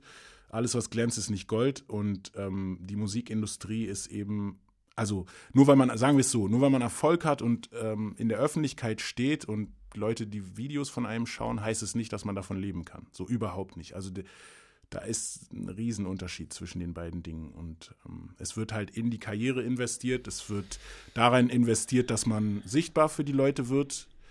Und ähm, aber das ist erstmal ein Investment und es muss sich dann auszahlen. Also die Industrie funktioniert sehr viel nach äh, Vorschuss und dann eben abarbeiten, beziehungsweise ja, die Schulden dann irgendwann begleichen. Und wir reden ja jetzt noch von einer Zeit vor dem Streaming. Ja. Das kommt ja auch noch hinzu. Ich meine, Ja. seit dem Streaming ist ja, Ja. fällt für euch Künstler im Zweifel nur noch ein Bruchteil dessen ab, Ja. was ihr für, also und, und das und das scheint ja früher schon wenig gewesen zu sein. Ne? Also man sieht halt so diese großen Stars, aber es ist wahrscheinlich vergleichbar zur Schauspielerei.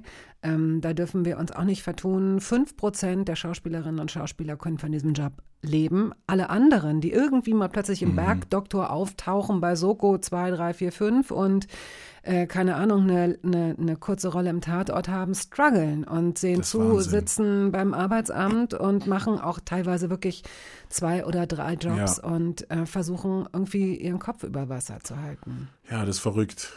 Ja.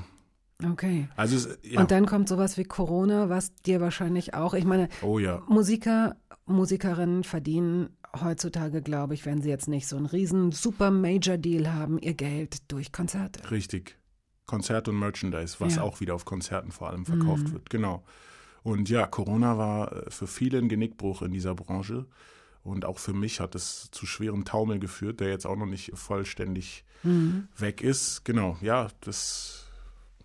Ja, was soll ich dazu sagen? Ich habe auch einen Song, äh, also ich rede auch eigentlich in meiner Musik immer über diese Sachen. Der Song Klar zum Beispiel jetzt von meiner neuen EP äh, schildert diese Problematik eigentlich ziemlich genau, dass jetzt irgendwie drei Jahre später nach Corona dann im Endeffekt der Rattenschwanz kommt, wo das Finanzamt mich dann irgendwie gefändet hat Anfang des Jahres und das halt einfach dass sich nicht so de also alles alles gut, ne? Ich will das auch gar nicht irgendwie es geht jetzt nicht um um Mitleid oder so, sondern nur um zu sagen, dass halt ich bin super präsent in der Öffentlichkeit, ich habe ich drehe Videos und ich bin auf Konzerten so, aber das Business ist halt einfach, das, was man in der Öffentlichkeit sieht, ist nicht unbedingt das, was hinter den Kulissen passiert.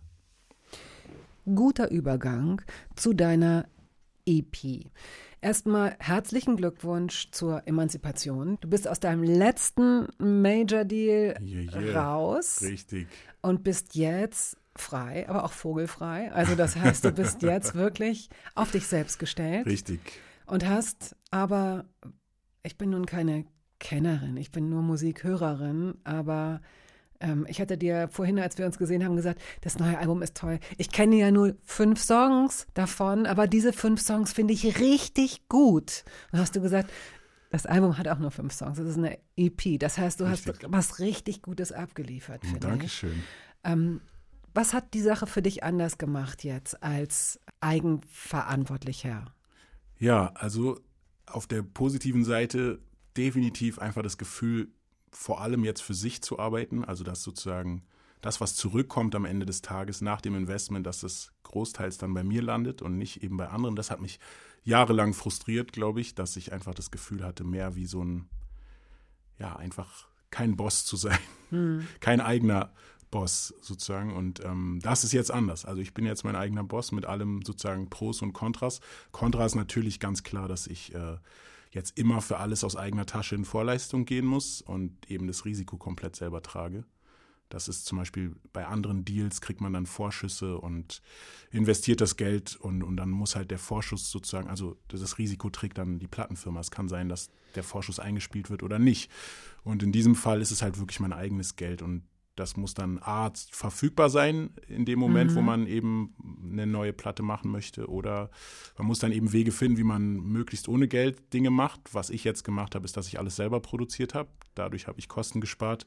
Die Texte hast du äh, oft oder fast immer schon selbst gemacht? Ja, immer selber, Immer, immer. selber? Ja. Das, ich glaube, es ist auch so eine, so eine, so Das eine der Stolz. goldene, äh, der Stolz, der Rapper-Stolz, ja. Unbedingt. Aber die Beats, das, das wird ja, Ja, oft, richtig. da bist du jetzt auch, da kümmerst du Ja. dich mehr und mehr drum und hast äh, Das fühlt sich so großen an. Spaß daran. Total. Mehr als am Rap selber. Weil das irgendwie noch so befreit ist. Rap ist halt, das habe ich letztens mal irgendeinen Künstler auch sagen hören, so dass die, diese Leidenschaft, wenn, wenn man das Gefühl hat, dass die irgendwann wirklich nur noch der Beruf ist, da muss man aufpassen, dass diese Liebe nicht verloren geht. Und das ist beim, beim Texteschreiben bei mir passiert. Dass es halt irgendwann klar war, okay, ich bin in der Lage, damit Familie zu ernähren, aber das Ganze ist kein Selbstläufer. Ich muss halt immer nachliefern und in dem Moment wurde es halt ein Job. Natürlich bin ich dankbar für die Möglichkeit, damit Familie ernähren zu können, so, aber wie gesagt, es wurde dann plötzlich einfach so schwer und ähm, bei der Musik beziehungsweise beim Beats machen habe ich noch so ein, so ein Safe Space. Es erwartet niemand von mir, ich erwarte es auch noch nicht von mir und vor allem bemisst sich daran nicht, ob ich irgendwie meine Familie ernähren kann, sondern Gut. es ist einfach ein Zusatz und deshalb ist es auch noch so ein, so ein freier Raum. Ja. ja, das ist wunderschön. Ich hoffe, ich kann mir das so beibehalten. Wir hören jetzt Allo Du und danach ähm, kannst du ja mal sagen, was das eigentlich für ein Lied ist. Okay.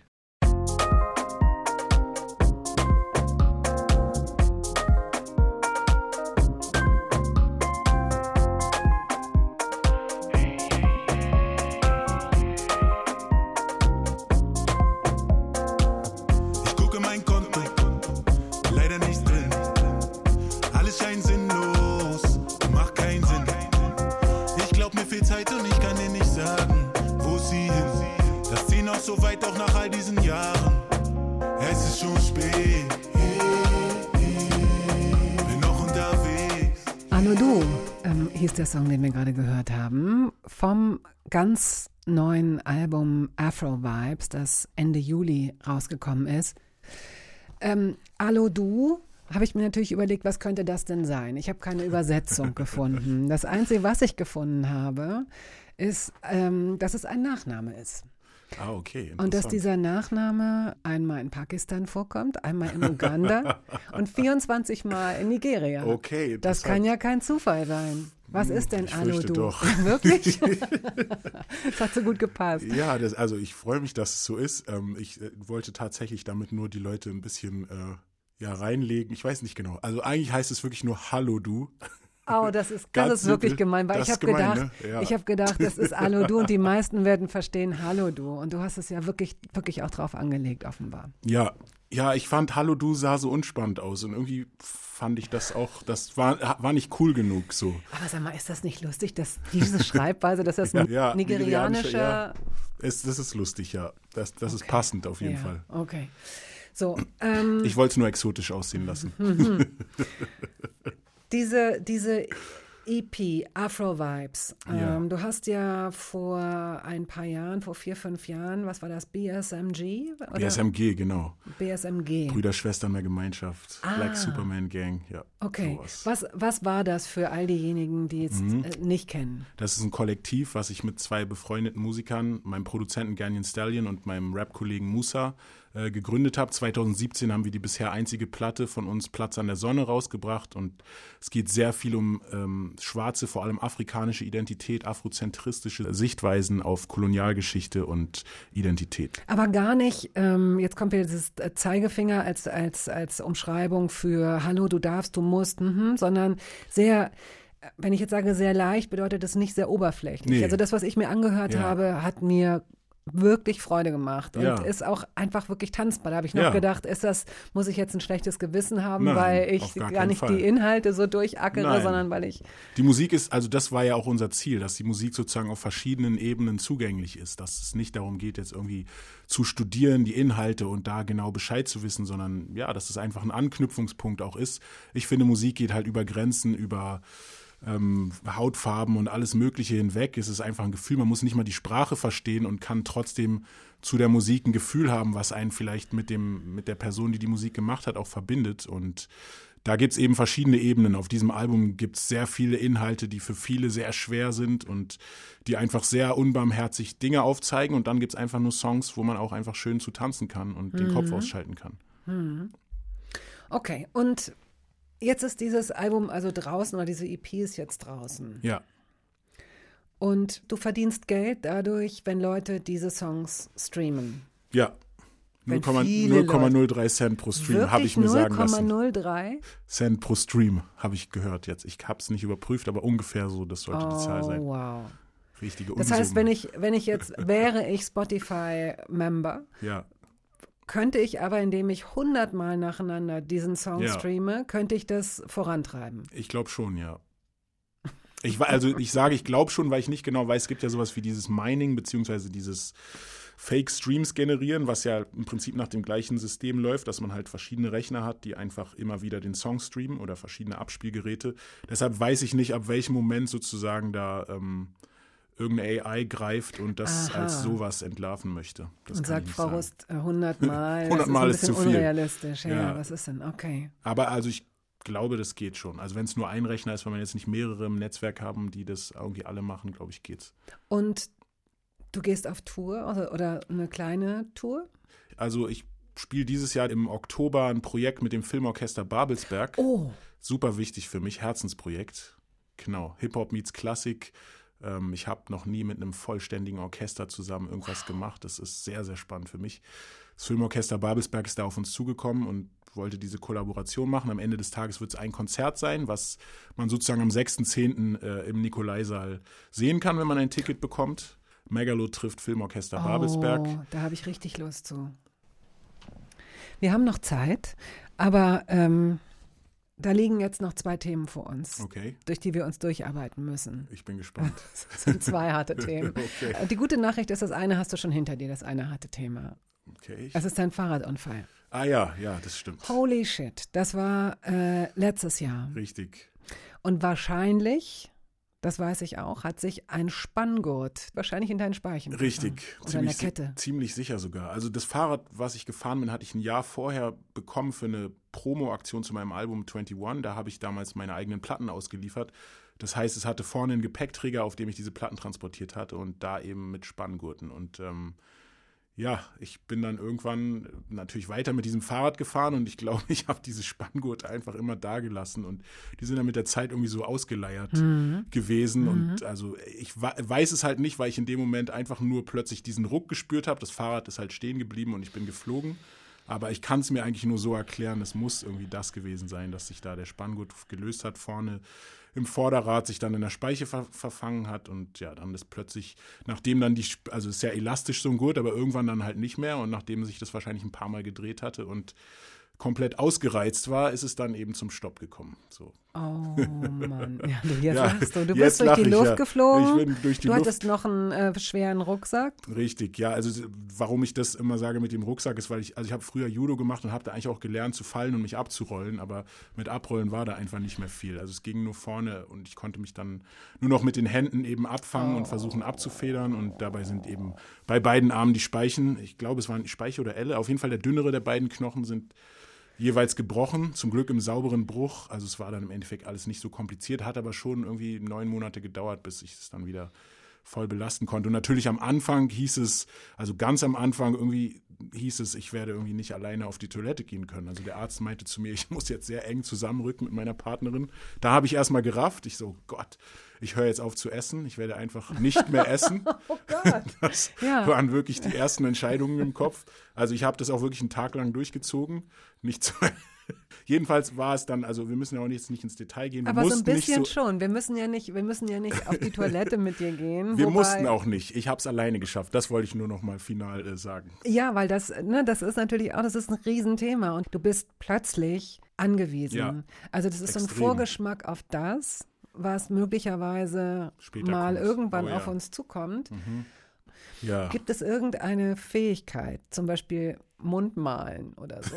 Irgendetwas, dass da du dir, hast du dir irgendetwas, also du warst ja nicht die ganze Zeit eingegipst, oder? Nee, nee, zum Glück nicht. Ich hatte so Schienen. Also ich musste gar nicht gegipst werden, sondern es waren Schienen, die ich bekommen habe. Aber die musste ich schon am Anfang konstant dran lassen, einfach um den Arm zu schützen, dass das, dass das irgendwie nicht weiter sich verschiebt. Also es ging darum, dass die Brüche sich nicht verschieben oder dass die Mhm. Knochen sich nicht verschieben, sondern so eben zusammenwachsen können. Und mittlerweile braucht man eigentlich kaum noch Gips, sondern vieles geht mit Schienen. So, Und, ja. Konntest du deine Finger bewegen? Ja, ja, Finger konnte ich bewegen. Ah, genau. Es ging okay. nur darum, dass ich die Arme weder strecken noch komplett Wie anwinkeln waren deine konnte. Arme denn? Die waren so ein bisschen 90, bisschen mehr als 90 Grad. Also so wie man einen. Einkaufswagen schiebt, ungefähr. Ja, ja.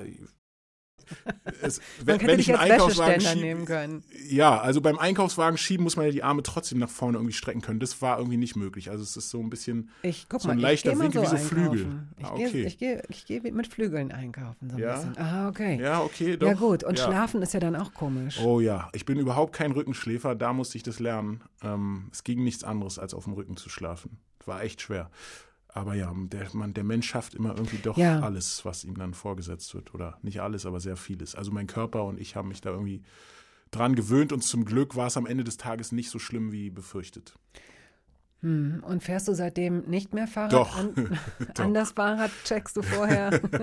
Ich habe auf jeden Fall vorne nicht mehr den Gepäckträger Mhm. drauf, der war halt kaputt dann und ich brauche auch keinen Gepäckträger vorne und äh, würde jetzt immer auf Spanngurte verzichten. Okay, und ich möchte aber an dieser Stelle, wenn wir schon drüber sprechen, mal alle Hörerinnen und Hörer dazu auffordern, die möglicherweise mit kleinen Kindern Fahrrad fahren, Denn das sehe ich immer wieder und das kann ich nicht verstehen, wenn Leute hinten einen Kindersitz haben auf dem Gepäckträger Mhm. Und dann einen Rucksack haben, weil sie natürlich Sachen auch transportieren Ja. müssen oft. Es gibt für jede Art von Fahrrad, für jede Art von Modell gibt es Gepäckträger fürs Vorderrad. Und hm, so, durch das erste Thema, finde ich, sind wir gut gekommen. Es hatte auch so einen Service-Aspekt. Ja. Damit sind wir als Öffentlich-Rechtliche, vielen Dank, dass Sie Gebühren zahlen, damit Sie in etwa wissen, ähm, Wie man Fahrrad zu fahren hat, genau.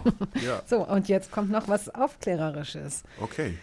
Also, wie kommt es, dass, dass diese Form von, von menschenverachtendem Rap, und ich bin Ja. nun wirklich, das, das klingt immer so ein bisschen schmallippig und uncool, es klingt uncool, sich darüber aufzuregen, ja, das ist alles so, ähm, ach, jetzt sei doch mal ein bisschen locker. Ich finde nur bestimmte Dinge haben nichts mit Lockerheit Mhm. oder lässig sein zu tun, sondern sind scheiße und menschenfeindlich. Und Ja. die sind auch nicht, ähm, die sind, ja, die sind frauenfeindlich Ja. und die sind auch nicht schwulenfeindlich oder homophob, sondern die sind männerfeindlich. Ne? So, da wird komischerweise ja nie unterschieden, ist mir neulich aufgefallen. Das heißt immer so, es sind frauenverachtende und homophobe Texte. Mm. In Wirklichkeit sind sie männerverachtend, denn schwule Personen sind in der Regel männlich.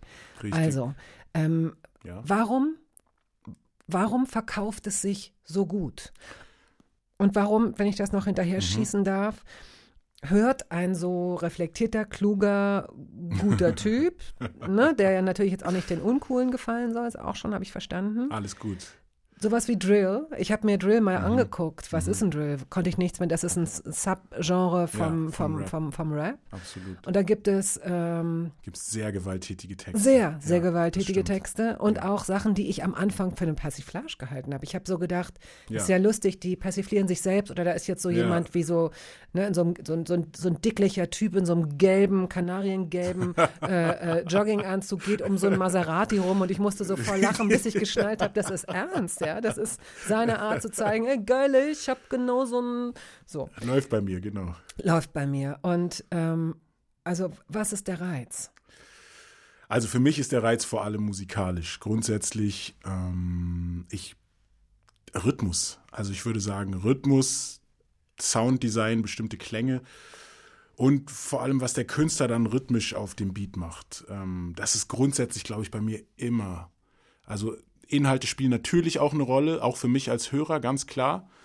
Aber ich glaube, in den meisten Fällen sind sie sekundär. Also es geht wirklich erstmal um ein Gefühl von Energie, glaube ich, was transportiert wird durch die Musik, durch die gewählten Akkorde, durch den Rhythmus, der gewählt wird. Also bei Drill, was ich da sehr spannend finde, was ich irgendwann festgestellt habe, ist das ähm, Hi-Hat-Pattern. Also Hi-Hat ist dieser hohe Drum-Sound. Dieser Sound hat die gleiche Rhythmik wie bei Afrobeats. Also es ist so, so, so was Verschobenes. So und nur es ist nur ein anderes Tempo.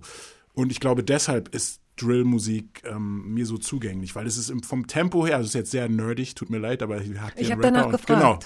Genau. Ähm, es ist, ist vom Tempo eigentlich ähnlich wie Trap-Musik, was halt in den letzten Jahren irgendwie Hip-Hop oder Rapmusik eigentlich komplett übernommen hat. Was ist Trap? Kannst du da auch ein Ja, Trap ist eher so. Das ist eigentlich ziemlich gleichbleibend. Manchmal sind ein paar schnellere, ein paar langsamere darunter, aber es ist sehr gleichbleibend. Aber es ist alles so vom Tempo geht so um die 140 BPM. Trap ist ein bisschen Beats per Minute. Beats per Minute, genau. Trap ist da ein bisschen weiter gefächert. Drill ist tatsächlich sehr eng, eigentlich zwischen 140 und 160 BPM und ja, es ist irgendwie, es ist Energie, die dabei Mhm. transportiert wird. Und es gibt tatsächlich, muss man es auch der Vollständigkeit halber sagen, also mit Drill ist ursprünglich auch wirklich ähm, Gewalt gemeint gewesen. So, es geht darum. Ähm, Ja, immer noch. Also aber nicht nur. Also es, es, es gibt da die Unterscheidung zwischen Drill, der inhaltlich gemeint ist, also to drill sozusagen ähm, Gang Wars und, und irgendwelche Kämpfe untereinander auszutragen. Also das ist eher inhaltlich gemeint. Es ist aber auch einfach rein musikalisch gemeint, dass eben dieses Hi-Hat-Pattern, was ich da gerade vorgemacht habe, dass das als Drill bezeichnet wird und man eigentlich inhaltlich und musikalisch alles Mögliche dazu machen kann. Also Dann wäre es ja interessant, dann könnte man ja theoretisch auch eine Bergwiese abfilmen. Ja, Aber die Videos, theoretisch ja. Komisch, dass da noch keiner drauf gekommen Ja. ist. Also die Sachen, die ich gesehen habe, sind eher Ja. so, ja, das Ja. Gangkriege und dass Leute, ähm, im Grunde war es ein Mercedes-Image-Film, ein verchromter Ja. Mercedes Dior heißt der Song und der Ah, der, Künstler. okay. Pop Smoke. Äh, ja, ganz genau. Okay. Ähm, er ist wahrscheinlich Feminist, denn auf seinem Beifahrersitz saß immerhin eine Frau. also insofern, das ist ja auch nicht ganz selbstverständlich. Ähm, ich habe mir auch andere Videos angeguckt, in denen Frauen wirklich nur kurz vorkamen, wenn sie gerade ihren Hintern, ihren Ja. Arsch irgendwie in die Kamera gehalten haben. Ja. Tut mir leid, dass dieser ganze vorhersehbare, dieser Sermon jetzt hier über dich einredet. Das ist völlig okay. Ich kann damit umgehen. Ich verstehe das ja auch. Es ist ja auch, also wenn man sozusagen von außen, sage ich mal jetzt, diese Musik betrachtet, dann sieht man zu, vor allem das irgendwie 90 Prozent und dann bekommt man auch den Eindruck, dass es wirklich nur, nur darum geht und das stimmt auch, dass es vielen Protagonisten und wahrscheinlich auch, oder nicht nur wahrscheinlich, sehr vielen Konsumenten darum geht, dass es einfach Werte sind vielleicht, die ein junger Heranwachsender, ein junger Mann oder ein jugendlicher Junge ähm, vielleicht bewundernswert findet, die ich vielleicht zum Teil auch bewundernswert fand. Einfach irgendwie jemand wie Snoop damals, der irgendwie von vielen Frauen begehrt wird, dass es irgendwie erstrebenswert ist. Das ist wahrscheinlich auch bis heute nicht das Schlechteste, von vielen Nee. Menschen begehrt zu werden. Genau, Also, genau, genau. Aber ähm, ja, also man, ich, ich finde, man kann es schon unterscheiden und muss nicht sozusagen mit allem konform gehen. Also ich habe früher Snoop gehört und ich höre jetzt auch teilweise Drillmusik, die wirklich auch vielleicht inhaltlich verachtend ist, aber ich habe nicht das Gefühl, dass mich das jetzt zu einem Menschen macht, der diese Einstellung dann teilt. So. Also ich kann das schon, und das können vielleicht nicht alle so, ich kann es vielleicht auch wegen einem fortgeschrittenen Alter, sage ich mal jetzt, auch besser machen als als Jugendlicher. Ich würde schon sagen, Snoop Dogg hat mich auf jeden Fall zumindest dazu inspiriert zu kiffen. Also ich will jetzt nicht den Einfluss der Musik irgendwie komplett äh, rausnehmen. Auf gar keinen Fall. Ich glaube nur, dass das Hören von Musik nicht unbedingt immer dazu führt, dass man äh, diese Werte teilt. So. Und, und wie gesagt, Mhm. jetzt zu Drill-Musik gesprochen, es gibt wirklich sehr viele Subgenres beim Drill. Es gibt Sample Drill, es gibt Lovers Drill und es gibt wirklich also Musik, die diese Rhythmik bedient, aber dann inhaltlich komplett in eine andere Richtung auch geht und auch musikalisch einfach weniger aggressiv ist. Okay.